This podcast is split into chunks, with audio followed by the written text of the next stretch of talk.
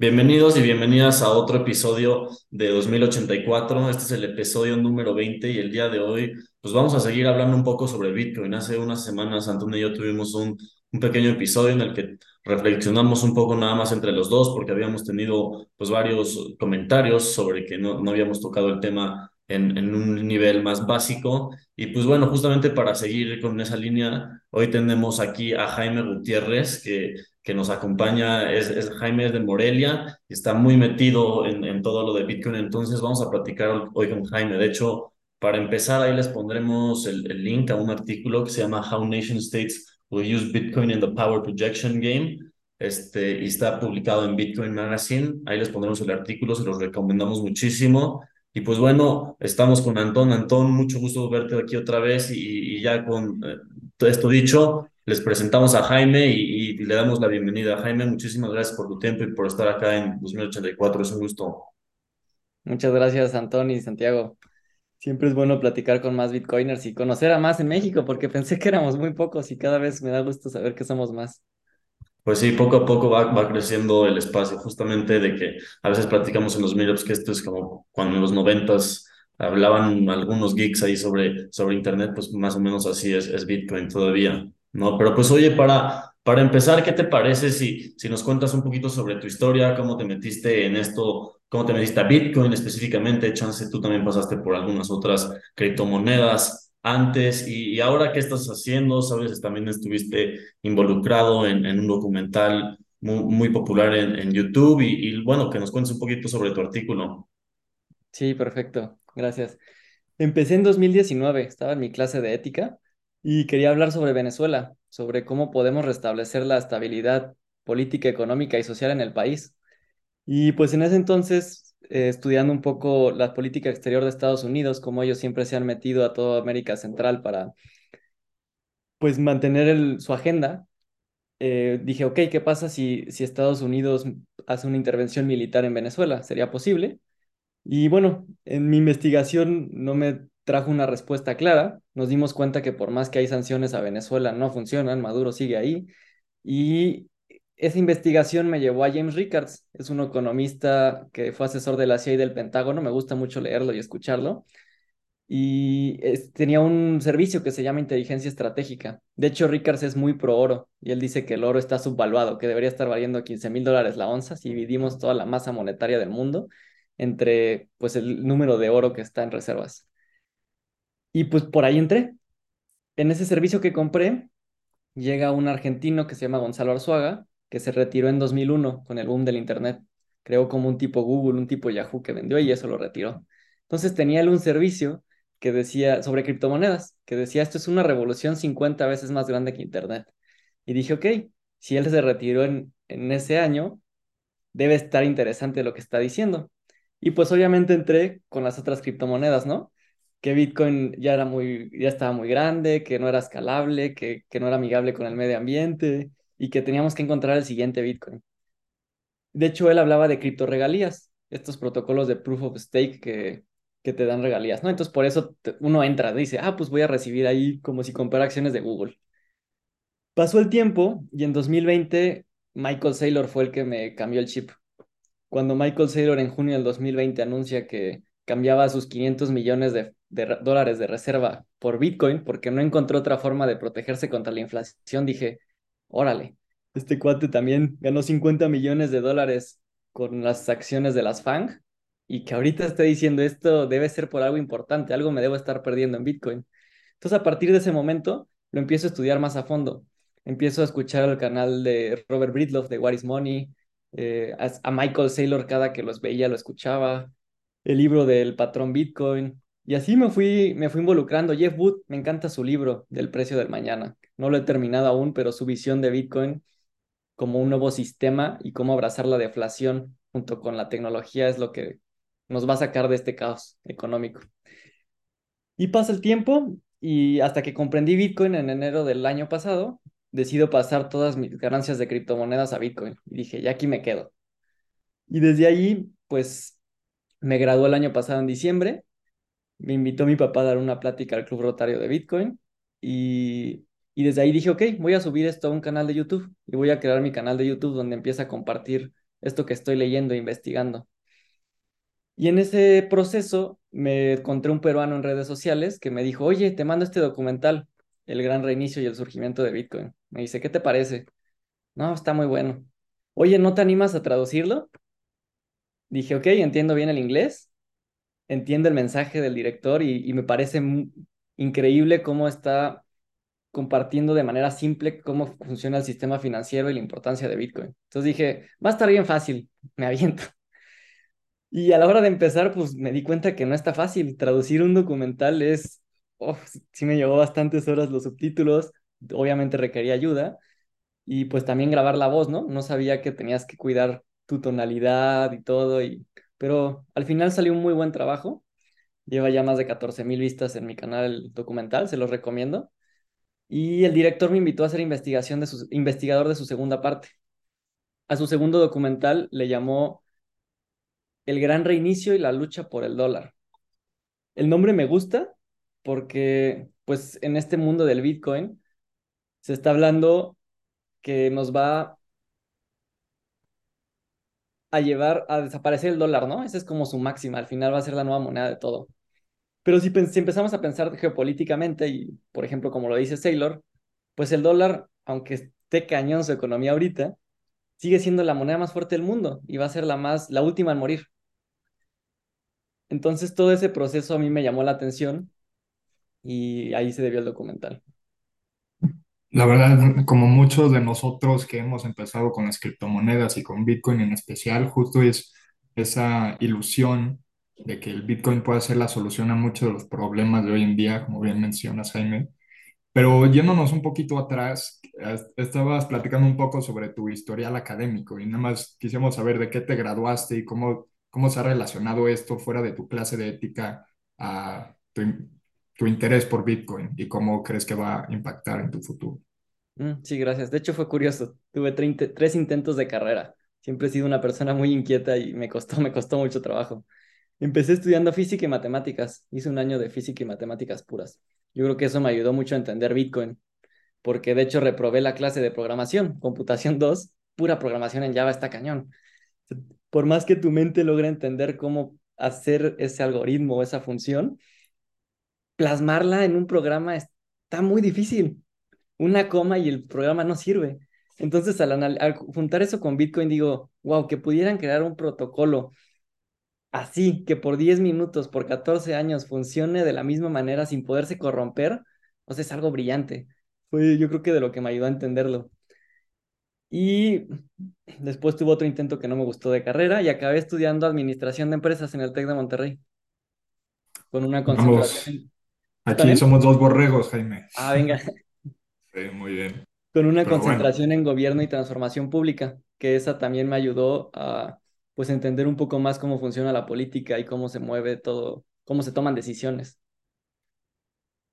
Ya, supongo que de ahí también salió pues todo tu interés por, por la parte militar, porque justamente algo de lo que me parece muy interesante en, en tu artículo es es este aspecto que creo que yo incluso no había pensado muy bien, el aspecto militar de, de Bitcoin, porque yo, yo lo, lo, veo más por otros temas, o son los que más a mí me interesaron, pero, pero me pareció, pareció muy curioso justamente cómo le diste este enfoque de, de, un, un, tipo de protección, pero en el, en el mundo cibernético. Y incluso hay a los que se, este, animen a leer el, el artículo, verán una imagen muy interesante en donde hay, de que sale como los ejércitos, la marina y en el mar, este, todos los tipos de, de guerra y luego sale cyberspace y justamente sale muchísimas mineros, incluso como un, algún militar ahí como minando Bitcoin. Está, está interesante la imagen. Pero ¿cómo, cómo llegaste a eso? ¿O, ¿O cómo conectaste eso con Bitcoin? Se me hizo muy curioso. Hay un libro de Leopoldo Mendiví López, es un historiador que le encanta escribir como... Es como ficción mezclada con partes reales, ¿no? Es una novela histórica, me encantan las novelas históricas. Tiene un libro que se llama Secreto Pemex, que habla de por qué Pemex tronó y qué está pasando ahí, ¿no? Entonces, en el libro, Leopoldo habla de que parece que tenemos una de las reservas más grandes de petróleo y de litio del mundo. Sin embargo, la, la mayoría cree que no, que no la tenemos, es un, como un dogma. Y además, pues por, por los, estos, este tema del medio ambiente, Es algo que, que decimos, no, ya para qué usamos el petróleo, ¿no? O sea, si ya, ya, ya no podemos dañar al medio ambiente. Lo curioso es que si lo anclías con, por ejemplo, Jeff Wood, hablando de toda la proyección que tiene la energía solar y eólica, él nos dice que para que la energía solar y eólica pueda ser suficiente para todo el mundo, nos faltan como 20 o 30 años. O sea, nos faltan muchos avances tecnológicos para lograr que, que la de esta, esta energía pueda suplantar todo. Entonces, por ahí empezó. Y, desde otra parte, otra parte de la que comenta el libro es que me falta profundizar en ese tema, pero es un dogma geográfico, geológico, que los estadounidenses creen que la, la barrera montañosa de Texas es única para ellos y que aunque se conecta con toda nuestra, ¿cómo se le llama? Nuestra Sierra Madre, que no, o sea, es un, es, un dogma porque creen que, que México entró de manera sorpresiva, se movió por Pangea y entró ahí, cayó de sorpresa. Entonces, parece que ese es el dogma que, nos evita como explorar. Entonces, esa parte me hizo pensar, ok, si queremos que México crezca, ¿cómo logramos defender estos recursos? Porque Estados Unidos está muy metido ahí y no nos va a dejar, no los va a soltar. De hecho, la reforma energética se habla que fue por eso. Entonces, esta pregunta fue la que me empezó a involucrar a esto. Y más que nada, pues estoy muy comprometido a entender Bitcoin porque quiero crear un nuevo sistema económico y creo que Bitcoin es lo más cercano a eso. Entonces, pues, al, escuchar a Saylor hablar de energía digital, pues tu mente empieza a decir, ok, esto es mucho más que una moneda. Es, me recuerda a Nikola Tesla, ya cómo quería crear energía libre, limpia y limitada. Y, lo habla desde una perspectiva muy física, muy ingenieril. Pero luego escuchando a Jason Lowery, dije, ok, me gusta su perspectiva. ¿Por qué le está anclando Bitcoin a lo que estamos viviendo en el día a día? Él, comenta que los mineros es como si pagáramos impuestos, pero le estamos pagando ese impuesto al minero para asegurar la red. Es como si fuera esta como, como nueva red de gobierno. Y ahí ahí lo fue escuchando. Y, no, hubiera, no hubiera puesto atención a la parte militar de no ser por él. O sea, que un militar esté hablando de esto me parece brillante por, por todo el dolor que causa eso. Además de que Jason, ah, cuando Jason habla de que Bitcoin es la continuación del poder militar de manera no letal, es brillante, porque él está diciendo, ok, esto puede reducir el costo de matarnos mutuamente al mínimo. Entonces, ahí fue donde me empecé a meter y empecé a leerlo, escuchar todas sus pláticas y, y hizo un blog de su tesis. Entonces, en este blog, él empieza a hablar sobre estos avances tecnológicos y este juego de proyección de poder. Bueno, de hecho, de hecho también lo, lo, anclo a un libro que me dejaron en mis clases de política de Baños. Se llama Así se domina el mundo. Es un militar español que lo escribe. Y este militar dice que todos los países son como organismos y que estos organismos crecen o decrecen de acuerdo a su, a su forma de proyectar poder, a su forma de crear infraestructura para moverse libremente o recursos, ¿no? Y, por ejemplo, a mí me gusta utilizar el ejemplo de la película de Dune. No sé si la vieron. Sí, buenísimo. Me encanta porque en Dune todos están peleando por ese planeta, por esa especie que es la que va a permitir que viajen al espacio.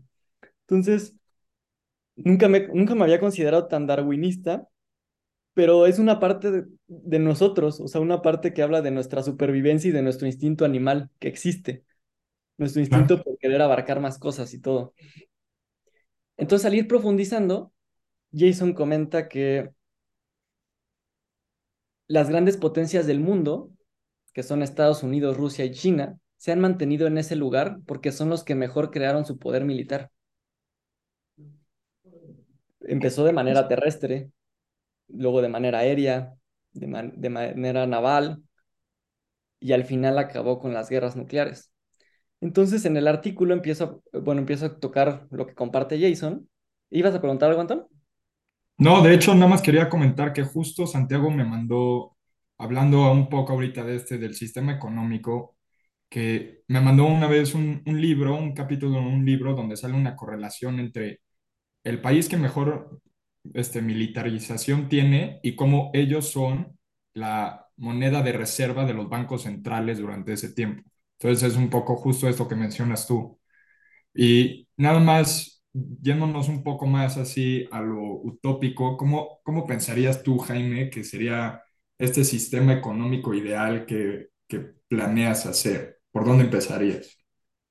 Ok, pues esa es la, esa es la cereza del pastel. Entonces, antes de entrar a esa parte, me gustaría acabar con lo del militar. Al, al Jason hablar de esto, nos, come- nos empieza a hablar de la evolución del, del- de las armas. Cómo, pues, cuando empezamos a unirnos como sociedad, creamos lanzas y creamos arcos para defendernos de los animales. Pero la ingeniería fue avanzando y después aprendimos a utilizar el acero. Entonces creamos espadas de acero y escudos, que fue lo que permitió que los feudales empezaran a, a tener sus, sus reinados. Pero después vino Orban el, ingenie- el ingeniero, que es el que menciona en el artículo. Y Orban fue el que creó el, las bombas, o el, ¿cómo se llama? El, la pólvora. Y creó el- la primera grande como bomba, ¿no? Cañón, un cañón. Entonces, en Constantinopla, Orban crea este cañón y se lo ofrece a, su emperador y les dice, mira, tengo esto para ti para que defiendas tus castillos de cualquier ataque. Y le dijo, lo siento, no tengo dinero y no te puedo pagar, no, no me interesa. Entonces va, se lo ofrece a los turcos o los otomanos, no me acuerdo, que siempre quisieron invadir ese territorio y un año después cayó el gobierno de Constantinopla, o sea, cayó su imperio. Entonces lo que Jason está diciendo con esto es, si no nos adaptamos y si no abrazamos una nueva tecnología, nos va a pasar lo mismo que Constantinopla. Y él está urgiendo a Estados Unidos que adopte Bitcoin para mantener su hegemonía. Dice, porque vamos perdiendo. Y esto ya, ya no hay vuelta atrás. Entonces, siguiendo este proceso, Jason comenta que las bombas nucleares fueron la última proyección de poder antes de Bitcoin. Y que lo que provocaron es un empate a nivel mundial. ¿Qué es un empate? Esto va a sonar feo, pero Jason dice, es como si todos se tuvieran un cuchillo en el cuello, todos los dirigentes políticos del mundo. Entonces saben que ninguno se puede atacar, porque en cuanto uno ataque al otro, ya valimos.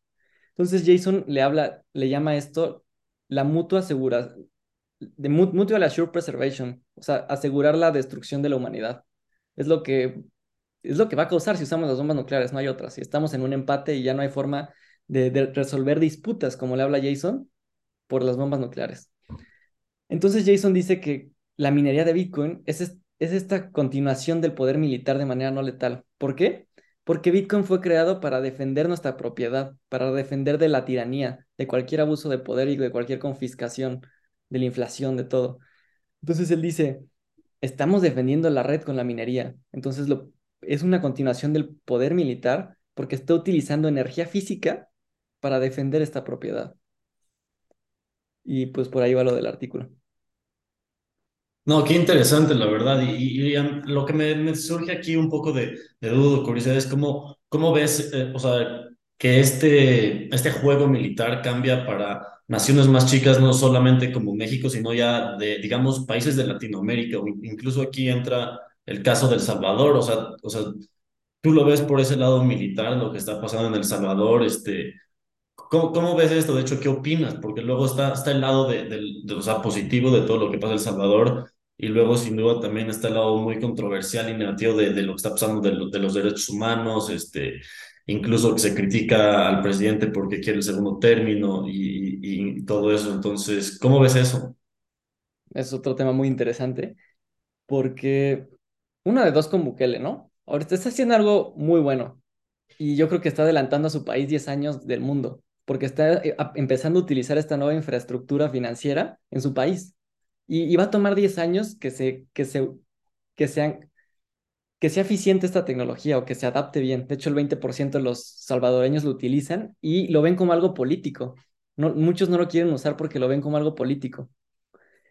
Eh, sin embargo, yo creo que Bukele está 10 años adelante del mundo y en 10 años vamos a poder analizar si le funcionó o no. ¿Y por qué es importante? Porque por primera vez en la historia se pudo salir de las grandes potencias. Pudo crear un sistema alterno donde pueden interactuar o pueden mandarse energía económica a las personas sin necesidad de depender de Estados Unidos, del Fondo Monetario Internacional ni de nadie. Entonces, eso es brillante y es la, la parte positiva que tiene. Y, y si empieza a crear su, su infraestructura de minería, pues lo va a fortalecer porque va a tener esa, ¿cómo le llama Jason? esa fuerza, hash force, esa fuerza de hash, para defender su propiedad, para asegurar que nadie pueda tener ese 51%, que de todas maneras es casi imposible. Entonces, por ahí va esa parte. Quizás la parte negativa que no sabemos y que es una pregunta importante es, ¿quién controla las llaves de Bitcoin del Salvador? Si él controla las llaves de Bitcoin del Salvador, pues él es el emperador del El Salvador y él es el que tiene el control de todo lo que pueda pasar. Eso no lo sabemos, yo no he investigado más, no sé si, si estén libres las llaves públicas, cómo estén divididas esa multisig o cómo se custodia. Esa es la pregunta del millón. Pero me parece brillante porque países que no tienen moneda se pueden salir y pueden crear este sistema alterno. Por ejemplo, Venezuela, por ejemplo, Argentina, por ejemplo, Líbano, Turquía, estos que tienen ya monedas colapsadas, no tienen de otra. Si no utilizan Bitcoin, su moneda ya no sirve. Y, y, el dólar es la alternativa, pero, pero la tecnología no permite que el dólar se pueda usar con la facilidad de Bitcoin por el mundo toma semanas, toma horas, toma meses y las comisiones son altísimas para mandar dinero a nivel internacional. Y en cambio con Bitcoin, el otro día Saylor comparte y todos mandaron 2 billones de dólares con un costo de 0.25 centavos de dólar en segundos. ¡Wow! Es una locura. Y, Jaime, ¿cómo ves ahorita todo el efecto que ha traído, la mala publicidad, digamos, que ha traído la caída de FTX y de todos estos otros exchanges a todo el mundo de cripto y cómo le ha afectado a Bitcoin y cómo crees que salga de esto. Ok, es un tema muy interesante. De hecho, el otro tema que iba a tocar es Texas. Acabo de estar en Austin hace unas semanas porque Texas es el, el lugar que más mina Bitcoin al parecer. Tiene 20% de la fuerza hash del mundo.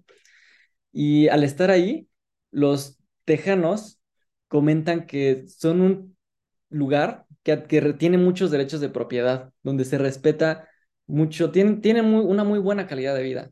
Dice, entonces, estamos privilegiados y creemos que Bitcoin no es importante o muchos pueden creer que no es importante porque funciona todo bien donde estamos. Dice, pero si queremos mantenernos a la vanguardia, tenemos que adoptar esta tecnología. Fue de los mensajes que dieron allá. Pero regresando a tu pregunta de FTX que la tocaron ahí, Nick Carter dijo que esto va a trazar la industria varios años. Porque si, si, si vemos que solo máximo el 4% de la población utiliza Bitcoin y lo entiende, y entre el mundo del Bitcoin y las criptomonedas, no sé cuál sea el porcentaje, pero debe ser también menos del 5% los que entienden Bitcoin, entienden Bitcoin realmente, porque muchos siguen promoviendo las otras criptos, pues nos va a trazar muchos años, porque siguen creyendo que es un activo especulativo, este, que es mucho riesgo. Pero por otro lado, Saylor también dijo que este asunto de FTX va a crear un millón de nuevos maximalistas. Y que lo que está mostrando esto de FTX es mostrar las fortalezas de Bitcoin. ¿Por qué se creó? Bitcoin precisamente se creó para evitar cosas como estas. Las personas que tienen su Bitcoin guardado en su billetera privada no se vieron afectadas. Les bajó el precio, pero no perdieron sus fondos. Y eso es lo importante, eso es por lo que fue creado Bitcoin. Entonces, pues yo sí pienso que el precio no va a subir en dos años por lo menos hasta que sea el halving, y tiene que pasar algo como lo que está haciendo el militar para que vuelva a subir. No, sí, no, la verdad es que yo estoy completamente de acuerdo con, con, lo que hablas, en, que, en el sentido de que va a haber pues, un millón más de, de, maximalistas, ¿no? O sea, como que la gente justamente ya se está dando cuenta que, que Bitcoin no es cripto, pero quisiera regresar un poco al, porque me pareció muy interesante cómo planteaste el aspecto negativo de, de, de lo del Salvador en Bukele cuando este, decías quién es el que tiene las llaves, ¿no? O sea, porque eso es lo que en realidad, o sea, si Bitcoin, todos el nos hablabas que, que lo que nos da es justamente ese beneficio de la propiedad, propiedad dura que nadie te puede confiscar, pues ahora sí hay que saber, o sea, quién es, o sea, es como te dicen, ¿no? Cuando, cuando dicen que si no son tus llaves, no, no son tus bitcoins, no, no son tus monedas, ¿no? Porque pues entonces eso pasa en el caso del Salvador, ¿no? Y justamente ahora lo, me, me, pongo a pensar, ¿no? Ahorita se están peleando por esto del segundo término y así. Digamos que, que acaba no estando Bukele en el próximo término, pero justamente queda estando esa pregunta ahí, ¿no? Ah, y las llaves, ¿sabes? ¿Con quién es el que tiene acceso a eso? ¿Sabes de qué? Entonces me hace pensar un poco más sobre todo eso en general, pero ya fuera del, del tema militar y así que estamos tocando de que si nos vamos más como al, al, tema económico, ¿cómo, ¿cómo va? O sea, de que ya, ya hablaste un poco sobre Argentina, Venezuela, pero ¿cómo va o, ves tú que va, va a, a, darle una oportunidad económica a estos países de en cierto sentido como que converger, ¿no? O sea, que el, que el ingreso de estas economías menos desarrolladas empiece por primera vez en la historia casi, casi a converger hacia a los ingresos que hay en países más desarrollados y, y, y pues sí, ¿no? ¿Cómo, cómo se podría disminuir, digamos, esa desigualdad entre países? Ok. Curiosamente, para entender Bitcoin, creo que es importante entender cómo funciona nuestro sistema económico. Y también fue de lo que me ayudó a entender por qué es importante, si no, no lo hubiera prestado atención. Soy una persona muy desconfiada del sistema, no confío en el sistema y no confío en nada que tenga que ver con el fiat. Creo que está colapsando y está muriendo y está muriendo más rápido de lo que lo creemos. O sea, ¿la inflación realmente es el 8% o es más? Entonces depende de lo que midamos, depende de lo que queramos comprar y cuánto está subiendo lo que estamos comprando realmente. Entonces, en este tema, de hecho, estaba analizando Estados Unidos hace unos días. Si analizamos las finanzas de Estados Unidos, generó el año pasado como 4.9 trillones de dólares de ingresos, de impuestos y los demás cosas que tiene, pero gastó 6.7 trillones más o menos de dólares. Es decir, perdió 1.5 trillones más o menos de dinero en un año. ¿Cómo pagaron ese 1.5 trillones de dinero extra, que es pérdida? O sea, si eso fuera una empresa estaría quebrada. No puede funcionar, no tiene sentido que funcione. Sin embargo, es un país y técnicamente no puede declararse en bancarrota. Entonces, ¿de dónde sale ese dinero? ¿Lo imprimen? ¿Se están endeudando más? ¿Cómo va esa espiral de deuda? Y aquí va lo grave del asunto. De puro interés, Estados Unidos paga más o menos 400 billones de dólares. Pero si analizamos cuánto generó la economía de Estados Unidos, generó 500 billones de dólares más o menos. Es decir, tiene un margen de 100 billones de dólares para pagar el puro interés de la deuda de Estados Unidos. Pero el asunto empeora, porque las tasas de interés empezaron a subir. Entonces, este interés de la deuda de Estados Unidos va a subir y en vez de ser 400 billones, va a subir a más de un trillón el siguiente año. Entonces, es una locura. No hay forma de que el PIB crezca más de un trillón de dólares, o al menos me faltan conocimientos económicos, no lo sé, pero siento que estamos a punto de tocar ese punto de inflexión. Y, si nos vamos al, al día a día de las personas, se puede sentir cómo cada vez nos esforzamos más por cumplir nuestras, por cumplir con nuestros gastos. O sea, cada vez como todo cuesta más trabajo y cómo nuestro tiempo de vida cada vez se va, se ve vulnerado debido a esta inflación.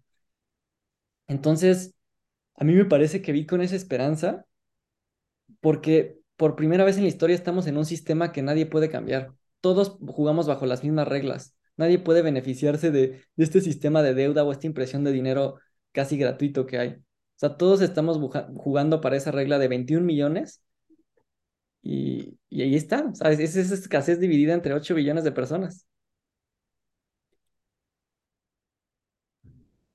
Sí, pues es esa, es esa parte incorruptible de la red, ¿no? O sea, estoy completamente de acuerdo contigo. Y ahora, o sea, pues regresando al caso de México, ¿sabes? De que has hablado de, de cómo puede ser que, que, que ayude al Estado, digamos, bueno, hay dos cosas que quisiera mencionar. Esa de que primero tocas el tema de, de cómo, o sea, el Estado se podría beneficiar de usar Bitcoin, pero yo, yo soy, o sea, a mí me interesa chance más, o sea, claro que he pensado que Pemex y CFE van a acabar minando Bitcoin, incluso es algo que hemos hablado en este podcast, pero también me interesa un poquito más este, la parte de la adopción de Bitcoin, o sea, por el lado privado, o sea, de la adopción día a día, sabes, justamente tú estás involucrado en cosas de educación, o sea, con o sea, al público haciendo esta traducción del documental o tienes un, vas a hacer un taller, sabes, aquí en la Ciudad de México el próximo fin de semana. Entonces, ese lado, esa es la primera cosa que te iba a preguntar, o sea, ¿cómo ves el lado de la adopción más a nivel calle, digamos, en México, porque yo creo que eso es como que lo más importante para que la tecnología en, serio empiece a funcionar, o sea, que se le encuentren utilidades en el día a día, en el que se puedan hacer transacciones, o sea, ya, ya estamos hablando del Lightning Network, que estamos haciendo la red más escalable o así, pero luego por el otro lado, pues también está como el lado más filosófico de, o sea, justamente algo que tú mencionas, o sea, mencionas que, que no, no confiabas en el gobierno y así, pero pues ahí está esa pregunta de, ¿no? ¿Cuál es el balance como entre Estado, libertad, mercado, ¿sabes? O sea, pues es un, es un tema que, una pregunta, un debate que incluso nunca va a acabar, ¿sabes? Quizás sea uno de esos debates perennes, ¿no? ¿Cómo, cómo ves eso? Muy interesante. Para entenderlo hay que verlo desde la perspectiva como administrativa y de, inversión.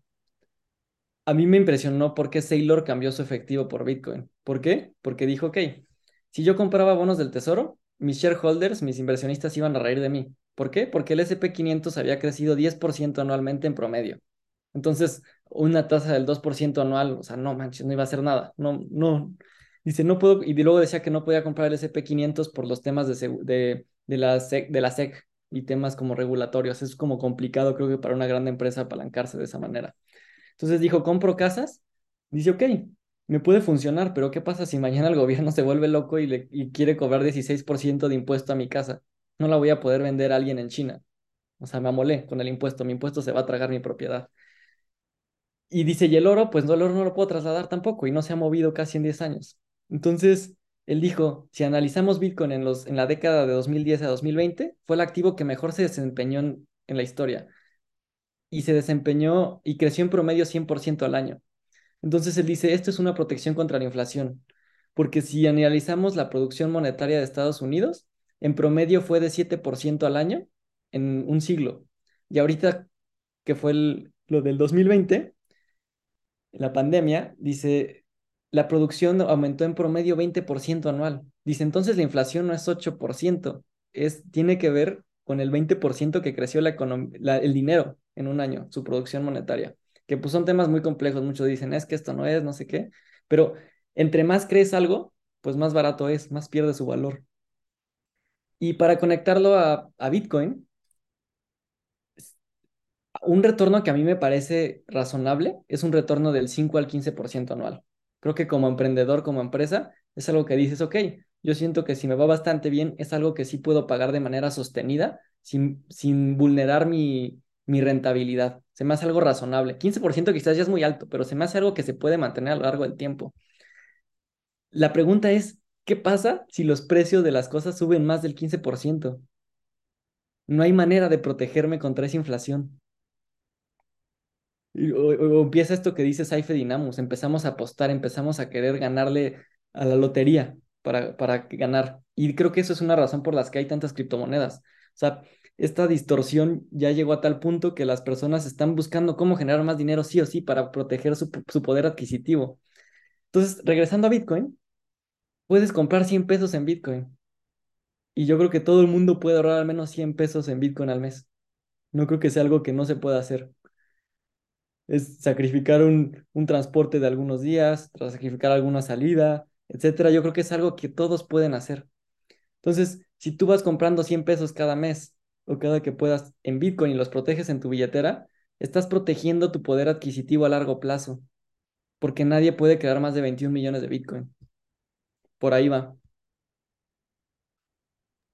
No, sí, o sea, entiendo eso perfecto, pero, pero pues, hay muchas cuestiones que siguen por, o sea, como por que hay que reflexionar todavía, ¿no? Porque, o sea, y son, son muy difíciles, ¿no? O sea, yo creo que nadie tiene una respuesta para eso, pero, por ejemplo, mencionas el tema de que haya muchas otras criptomonedas y estoy de acuerdo contigo porque la gente como que quiere hacerse rica rápidamente, ¿no? Es más como especulativo, ¿no? Y, y 100%, justamente creo que ya cuando te metes como Bitcoiner, o sea, es porque dejas atrás como que esa mentalidad, o sea, porque yo sí he pasado por eso, incluso cuando no sabía bien qué eran las criptomonedas y así, pues compré de otras y así, hiciera más un sentimiento justamente de como, ah, como que le quiero pegar a una, ¿sabes? De que a ver cuál, zoom, pum, chance esta, tengo suerte, no sé qué.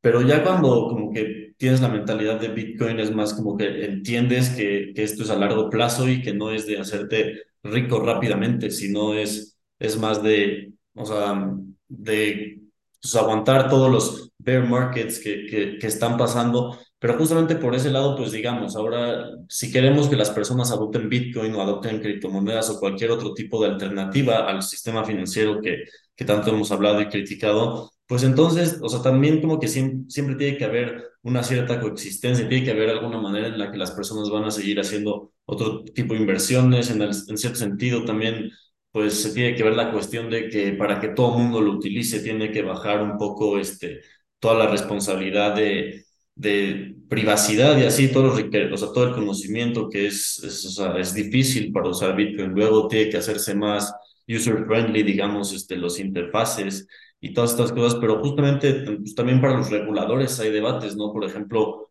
tocando el tema que mencionaba Antón hace rato de FTX, como, bueno, entonces, ¿qué haces con los inversionistas o, o tus ciudadanos, digamos? ¿Los proteges de que de que no puede haber este, algún tipo de criptomoneda que, que los vaya a hacer ser un fraude, como justamente fue FTX, o algo más completamente la mentalidad contraria de que, ah, no, dejemos que pase lo que sea y que haya fraude, ¿sabes? Así en ese, en ese sentido y que como, ah, bueno, que todos aprendan por su cuenta. Entonces, como que es muy difícil ese, ese balance y esas son las cosas que a mí, en las que a mí todavía me quedan muchas dudas y siento que es en las que hay que seguir reflexionando y pensando, o como que le hacemos bien a la red de Bitcoin, siempre es, este, reflexionando sobre estos temas que en realidad como que nadie puede decir que tiene así la respuesta definitiva, sino hay que como que moldearla poco a poco y hablándola.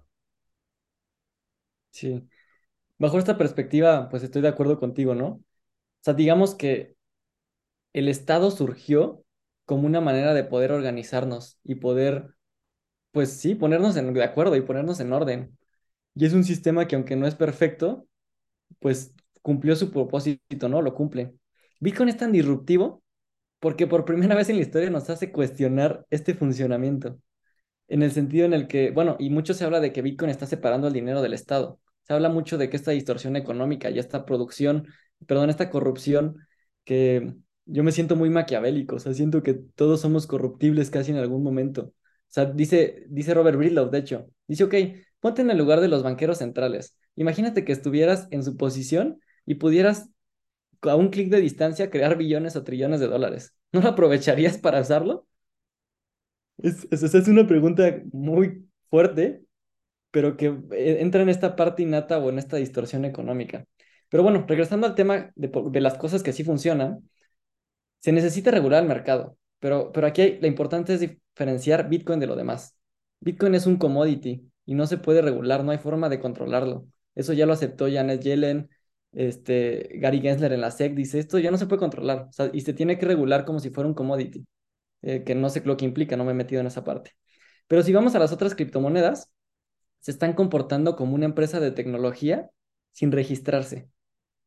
¿Por qué? Porque sus protocolos pasan la Howey Test, que es, están levantando inversión, tienen una persona a cargo, Vitalik Buterin, Charles Hoskinson, etcétera. Este, no recuerdo las otras preguntas de la Howey Test, pero se están comportando como una empresa de inversión sin regularse. Entonces, si queremos que el mercado crezca y que entren más instituciones, necesitamos esta regulación. O sea, Binance, Bitso, FTX, etcétera, todos estos son los nuevos bancos, son los bancos de esta nueva economía y como tal tienen que regularse si quieren crecer. O sea, no se vale que digan que son descentralizados porque no es cierto, no utilizan prueba de trabajo, no son descentralizados, tienen muchas vulnerabilidades de seguridad. Entonces, sí necesitamos que eso se regule para que el mercado crezca. Sin embargo, no va a afectar a Bitcoin, o sea, en el largo plazo lo va a beneficiar. ¿Por qué? Porque de nuevo Bitcoin fue creado para esto. O sea, no nos afecta, si guardamos nuestros fondos, no nos afecta si quiebra FTX o algo. Y es lo que nos enseña Bitcoin, que podemos ser nuestro propio banco y implica, e implica más responsabilidad. O sea, ¿qué implica que seas tu propio banco? Que tienes que cuidar tus llaves con tu alma, que si se las das a alguien, pues pierdes tus fondos y, y te hace más responsable. O sea, es, es todo un cambio de forma de pensar y de vivir, creo yo. Y ahorita, ¿cómo ven? Esta pregunta se la quisiera hacer a los dos, empezando por Jaime. ¿Cómo ven la existencia de más criptos con Bitcoin y cómo sería el futuro? ¿Lo ayudaría? ¿No lo ayudaría? ¿Qué creen ustedes? ¿Empiezo yo o tú, Santi? Dale, Jaime. Si, analizamos esto desde una perspectiva de ciencia, Saylor dijo el otro día, Peter Diamandis, dice, antes de conquistar el espacio, vamos a conquistar el ciberespacio. Y si lo vemos películas como Ready Player One o esta realidad virtual donde ya puedes sentirte muy de cerca de lo que estás experimentando, estamos creando un mundo virtual muy interesante. El problema con este mundo virtual es cómo anclamos las leyes de la física a este mundo virtual. Y, no había sido posible hasta Bitcoin. Bitcoin metió la materia y la energía al ciberespacio. ¿Por qué? Porque se puede medir en watts. Los watts están controlando este nuevo sistema. Y Jason Lowery precisamente habla de que podemos crear barreras de Bitcoin para proteger nuestra privacidad, nuestros datos, todo, y para crear algo que perdure en el ciberespacio. Entonces, yo creo que va a ser algo como el boom del Internet. Tenemos 20.000 criptomonedas, el 99% va a morir. Seguro algunas de esas 20.000 tienen algo interesante, ¿no? van a, surgir como otras cinco FANG, otro Google, otro Netflix, otro etcétera. ¿Cuáles son? ¿Quién sabe? Y a mi punto de vista ahorita no tiene, no tiene sentido profundizar, o bueno, para mí, porque no están reguladas, se tienen que regular o tienen que demostrar que son un commodity como Bitcoin para, para poder funcionar de otra manera. Entonces, hasta que no lo hagan, pues no, no las toco. Pues yo lo veo de que simplemente nada más es, es un cambio de paradigma, que, que si no lo vemos todos es porque no estamos acostumbrados, pero es muy análogo al sistema que funciona hoy si lo funcionas de esta manera, ¿sabes? Este, el efectivo es el layer one y es, el efectivo es el corazón de nuestro sistema financiero, es el dinero, ¿sabes? De, o sea, del sistema, del sistema fiat. Y, y análogamente, Bitcoin, pues es eso, es el corazón del, del sistema financiero digital en el ciberespacio y es, es el corazón y es lo que está en el centro. Sin embargo, si te das cuenta, o sea, pasa lo mismo con, o sea, va a pasar lo mismo con Bitcoin que pasó con el dinero. Llegó después una solución de Layer 2, es decir, una segunda capa que son las tarjetas de crédito, ¿sabes? Y luego, ahora ya puedes hacerlo hasta con Apple Pay, ¿sabes? Ya es un Layer 3, ¿sabes? Pero además de esto, piensa todas las cosas que pasan encima del dinero, o sea, en estos Layers 2 y en estos Layer 3. Funciona también un mercado bursátil, es decir, una bolsa de valores en la que cotizan empresas y así. Además, puedes, a veces ni siquiera tienes que usar el Layer One, que es el efectivo, y no sé, las empresas por comprar ahí te dan sus cupones o te dan sus cosas. Entonces va a pasar lo mismo con Bitcoin, es el, es el corazón, pero está Layer 2, está el Lightning Network, se van a construir otras cosas. En el Lightning Network ya incluso se usan, ya se hacen transacciones entre stablecoins. Entonces, pues sí va a haber una coexistencia, porque ya ahí se están usando para hacer remesas, para lo que sea. O sea, tienen usos que simplemente lo hace que sea más fácil, porque no, o sea, en el futuro no siempre se va a usar el network de Bitcoin para las, todas las transacciones. O sea, es, es irreal pensar eso. O sea, la, la capacidad del, de la red no, no da para eso, para todo un sistema como el SWIFT, digamos. Pero va a pasar eso, en los Layer 2, en los Layer 3 va, van a seguir viendo otras cosas, incluso podríamos ver un tipo de, de mercado de valores en, en, en, Bitcoin, ¿sabes? Con empresas de Bitcoin, ¿sabes? Que, que su balance sheet es, de Bitcoin, o sea, ni siquiera sabemos todo lo que puede pasar, pero es, es inevitable que va a haber una, una coexistencia, ¿no? O sea, no, no solamente va a haber Bitcoin, sino va a haber otros activos digitales, pero que van a estar, o sea, a final de cuentas lo importante es que todo va a estar con este proof of work o prueba de trabajo que, mencionaba Jaime, ¿no? Y eso es también, o sea, pues justamente lo que está en el corazón del sistema y que hace que, que este sistema sea mejor, o sea, mejor que la otra alternativa, porque al, al requerir la prueba de trabajo, pues este sistema es incorruptible, no depende literalmente de la voluntad de algunas personas que sabemos que pues las personas siempre o sea, la historia nos ha demostrado que, que la persona siempre, pues cuando tiene poder, pues, o sea, quiere más poder y, y, o sea, es, o sea, no es por criticar a nadie, pero todos los seres humanos, o sea, tienen, o sea, ese, ese lado oscuro, ¿sabes? De que podrían, o sea, cometer corrupción en, en cualquier manera y, y, y justamente es, es, es, la innovación de este sistema que ya no hace que, que tengas que requerir en la confianza, ¿no? O sea, ya no es, oye, es lo que enfatizan mucho de los pensadores que habla Jaime, o sea, Seyfried Saylor, o sea, esto ya no es un sistema based on trust, o sea, es un sistema based in, o sea, ya, o sea, ya no necesitas trust, todo está hecho en proof of work y, y, en la red. Claro, y justo mencionando este punto es lo que, acaba, lo que acabó de pasar con Ethereum, que platicamos también el episodio pasado que mencionabas al principio, y cómo ya se desvió del proof of work. Yo la verdad era un creyente de Ethereum, ya no lo soy más por favor escuchen ese episodio. Y también el otro con INX, con Douglas Worthwick, que justo él apuesta a tener el token para el mercado bursátil en el que compras empresas desde esa moneda. Entonces, sí es un tema muy interesante a ver cómo va a evolucionar esto. Y también, como mencionaba Jaime, es, es el boom del Internet. Nos estamos quedando con algunas empresas, veremos cuáles son las que surgen y en este caso criptomonedas. Y claro, quisiera, quisiera agregar este, este ya para más en modo de conclusión, sabes, y que Jaime va a tener este, bueno, luego les, les pondremos este, sus datos ahí para que sigan su canal de, de YouTube y así, por si quieren seguir está aprendiendo más justamente sobre el contenido que publica para, para educar a las personas eh, sobre Bitcoin. Pero va a tener un taller en la Ciudad de México, por si alguna persona en la Ciudad de México quiere ir, ahí también podríamos poner la información, pero pues Así, en modo de conclusión, le voy a preguntar de que ¿por qué hace esto y por, o sea, cómo, qué siente que hace falta justamente en México, para, regresando a la pregunta que creo que le hice hace rato, ya no pudimos llegar a ella, de, de, para la adopción, para que las personas se den cuenta como que, a esto necesito, no es tan difícil, ¿no? Y creo que es un poco por, por, por ahí es, va la idea de, de tu taller, ¿no? Y de justamente ese tipo de iniciativas. Sí. Lo que me quedó claro al estudiar el sistema financiero fue que mientras el sistema no cambie, o nos educamos financieramente y entendemos el sistema para jugar sus reglas, o vamos a sufrir. No hay de otra. Hay que aprender a usar el dinero como deuda para poder apalancarnos con ella, ¿no? Que es todo un tema y es un tema de educación. Gracias a, gracias a Dios, bueno, existió este nuevo sistema, ¿no? Existe este sistema que es Bitcoin, esta alternativa. Entonces, mi propósito es mostrarle a las personas lo sencillo que es. O sea, es bastante fácil. Ya utilizan su celular, bueno, ahí, no sé, tenemos 60% de adopción en México. Creo que nos falta mucho para acabar de utilizar el 100% de la tecnología.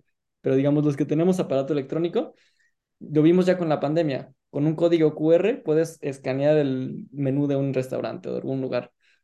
Entonces, es fácil el proceso de comprar Bitcoin y es lo que les quiero mostrar. ¿Qué implica comprarlo? ¿Qué implica mandarlo? ¿Qué implica almacenarlo? ¿Y por qué es importante protegerlo? Pero lo más difícil es tu por qué. ¿Qué quieres hacer y qué estás buscando? Y en este sentido, a mí me, gusta pensar mucho sobre el retiro.